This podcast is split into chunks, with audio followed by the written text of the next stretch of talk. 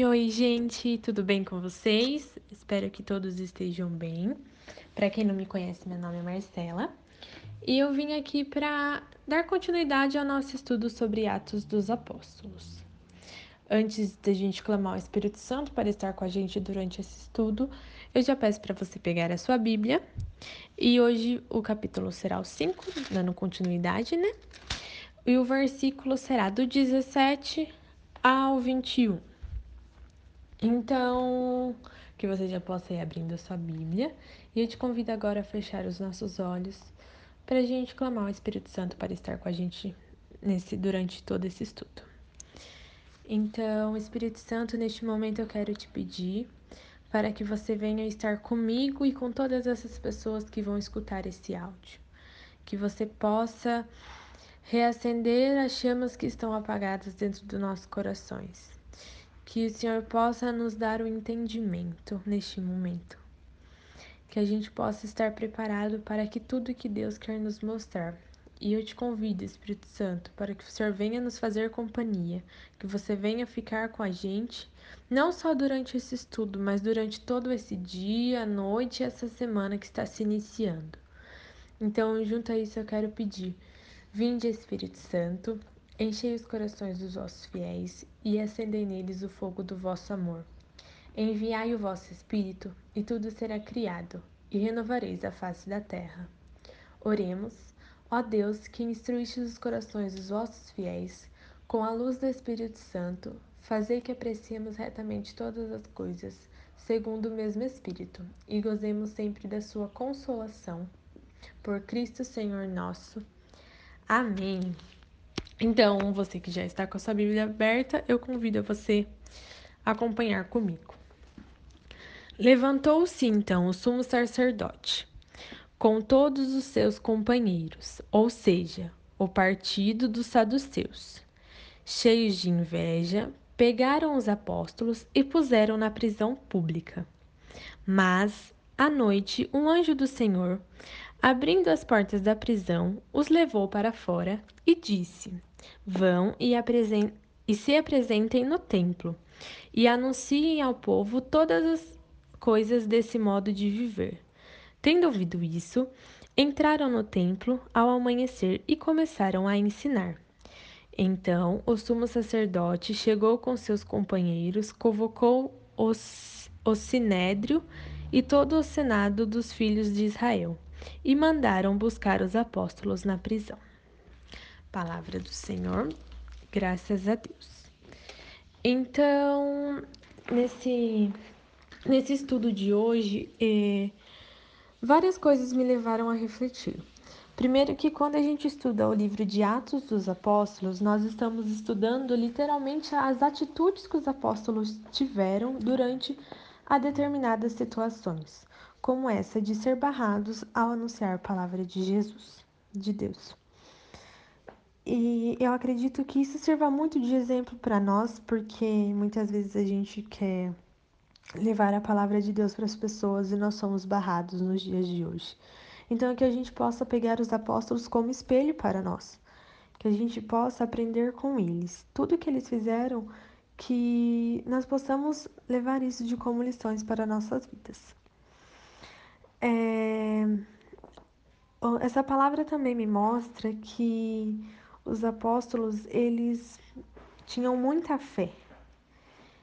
Eles não se contentavam em ser presos. Eles não desistiam por ser barrados uma, duas vezes. Eles acreditavam na palavra de Deus. Quando o anjo mandou eles saírem da prisão e continuarem pregando, continuarem mostrando a sua fé, continuarem levando a palavra de Deus, eles não tinham medo de quais seriam as consequências. Isso é algo que a gente deve levar para as nossas vidas também.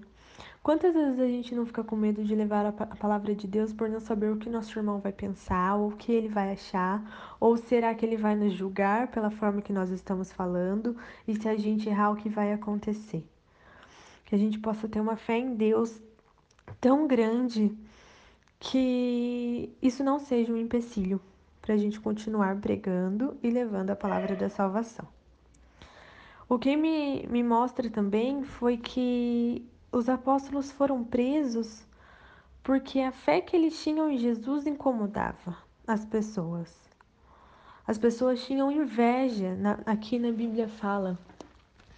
Ou seja, é, cheios de inveja. Então todos os saduceus eles estavam cheios de inveja. E isso muitas vezes a gente pode ver isso nos dias de hoje também. Quando que a gente, por anunciar a palavra de Deus, causamos sem querer inveja no nosso irmão? Porque ele não reza igual a gente, porque ele não fala igual a gente, porque ele não canta igual a gente, porque ele não tem intimidade com Deus igual a nossa intimidade particular de cada um.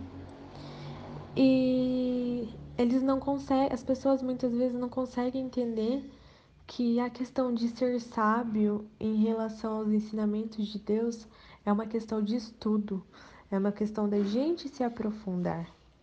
E isso mostra muitas vezes porque os, os apóstolos eram presos, as pessoas estavam com tanta inveja, com tanta raiva de tudo que eles falavam, que ao invés de causar paz, o fato da gente saber que Jesus ressuscitou, que Jesus morreu na cruz pelos nossos pecados, por cada um de nós, isso causava raiva neles. E Muitas vezes a gente pode ver isso nos dias de hoje também. Muitas vezes a gente convive com pessoas que estão repletas de raiva dentro dos corações, repleta de sentimentos ruins, e o fato de estarmos convivendo com ela nos faz com que a gente não enxergue a verdade. Então, esse estudo me leva a pensar também com quem eu estou convivendo, qual é a verdade que eu acredito? Será que eu realmente estou acreditando em Deus ou eu estou acreditando no que o meu irmão fala? Será que o motivo da raiva do meu irmão tem que ser motivo da minha raiva também? Será que o motivo das pessoas estarem. Será que o fato das pessoas estarem pregando dentro de um grupo de jovem, dentro de uma igreja, ou sei lá onde for, dentro até mesmo da nossa casa, tem que da nossa casa tem que nos trazer raiva ou tem que nos trazer um sentimento ruim? É, um sentimento bom, perdão. E é isso que eu vejo. As pessoas já não estavam tão tomadas por esses sentimentos ruins que eles não entendiam o real, senti o real motivo dos apóstolos estarem pregando a palavra de Jesus. Muitas vezes eles não foram presos por estarem anunciando Jesus, mas eles foram presos porque o irmão deles tinha inveja do, deles próprios. E é isso que eu quero trazer para a gente encerrar o nosso estudo de hoje. Quais são os nossos sentimentos? Com quem a gente está convivendo? Será que nós não estamos nos deixando levar por um sentimento que não é nosso? Nós precisamos entender que Jesus é o centro, que o motivo muitas vezes nosso de anunciar a palavra é para a salvação de almas, não para nós, não para eu falar que eu, eu, eu salvei uma pessoa, não. Mas tudo isso é para honra e glória de Jesus. Então eu te convido a fechar o seu olho neste momento e a rezar comigo. Entrega para Jesus todos os sentimentos que não são bons dentro do seu coração. Que se você esteja com raiva de alguma coisa, que você possa realmente Pedir para Jesus te ajudar a decifrar esse sentimento e ver se realmente tem necessidade de tanta raiva, de tanto ódio, de tanta inveja.